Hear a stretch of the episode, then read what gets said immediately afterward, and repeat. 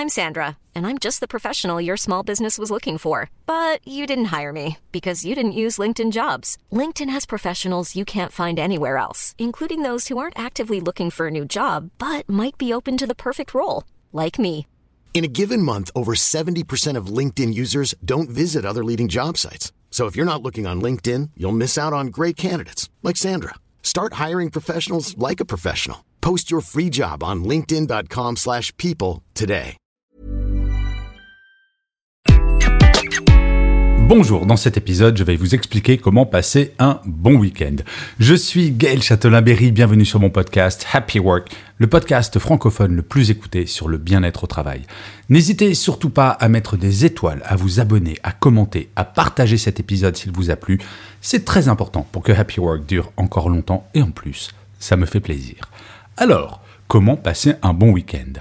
Non, je ne vais pas vous expliquer où il faut passer votre week-end, je ne suis pas une agence de voyage. Par contre, j'ai quelques conseils à vous donner. Un week-end, c'est avant toute chose le moyen de recharger vos batteries.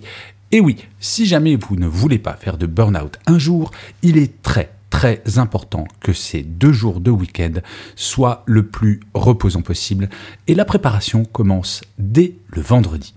En effet, la dernière chose que vous devez faire avant de partir du bureau, si vous êtes au bureau, c'est de planifier votre matinée du lundi. Pourquoi?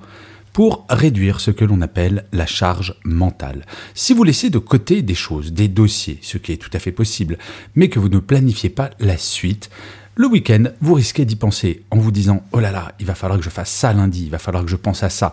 Et cela va vous stresser et vous gâcher une partie de votre week-end. Le vendredi, prenez un petit quart d'heure juste pour dire Ben voilà, lundi matin, je sais que je vais devoir faire telle chose, telle chose et telle chose. Et vous vous les sortez totalement de la tête. La deuxième chose, si cela vous est possible, c'est de partir un petit peu plus tôt le vendredi. Pas forcément énormément de temps, une demi-heure. Pourquoi? Parce que cela va vous mettre véritablement dans une situation mentale de détente. Oui, le vendredi est un moment exceptionnel. C'est le début du week-end. Et le fait de partir plus tôt permet à votre cerveau de comprendre cela et de vous donner un tout petit peu plus de temps pour faire la transition. On ne passe pas d'une semaine de travail de 5 jours intense, avec peut-être du stress, avec beaucoup de responsabilités, avec beaucoup de décisions que vous avez dû prendre, peut-être même avez-vous fait des erreurs qui vous embêtent, eh bien, cette petite demi-heure en plus va vous permettre de vous laver la tête et de commencer votre week-end de bonne humeur. Oui, l'idée d'un week-end, c'est certes de se reposer, mais également de prendre du bon temps. Idéalement, pour le vendredi, vous devriez avoir une petite routine. Oui, pour justement rentrer le plus vite possible dans le week-end. Sinon, vous allez rester encore au travail. On ne peut pas passer en un claquement de doigts de la phase travail à la phase week-end. Et cela est encore plus vrai si vous êtes en télétravail le vendredi. La tentation peut être grande quand on télétravaille le vendredi de travailler un petit peu plus tard et de ne pas réussir à faire cette rupture. Il est vraiment fondamental que le vendredi, à partir, disons, de 19h, le bureau disparaisse totalement. Bien entendu, pendant le week-end, si vous voyez des amis, si vous sortez, si vous allez au cinéma, voir des expos, vous promenez, c'est génial, mais ça, ce n'est pas ma mission. Je ne vais pas vous expliquer comment occuper votre temps. Par contre, quelque chose qui est très, très, très important. Zéro connexion avec le travail. Pas même une seule seconde. Ne regardez pas vos emails.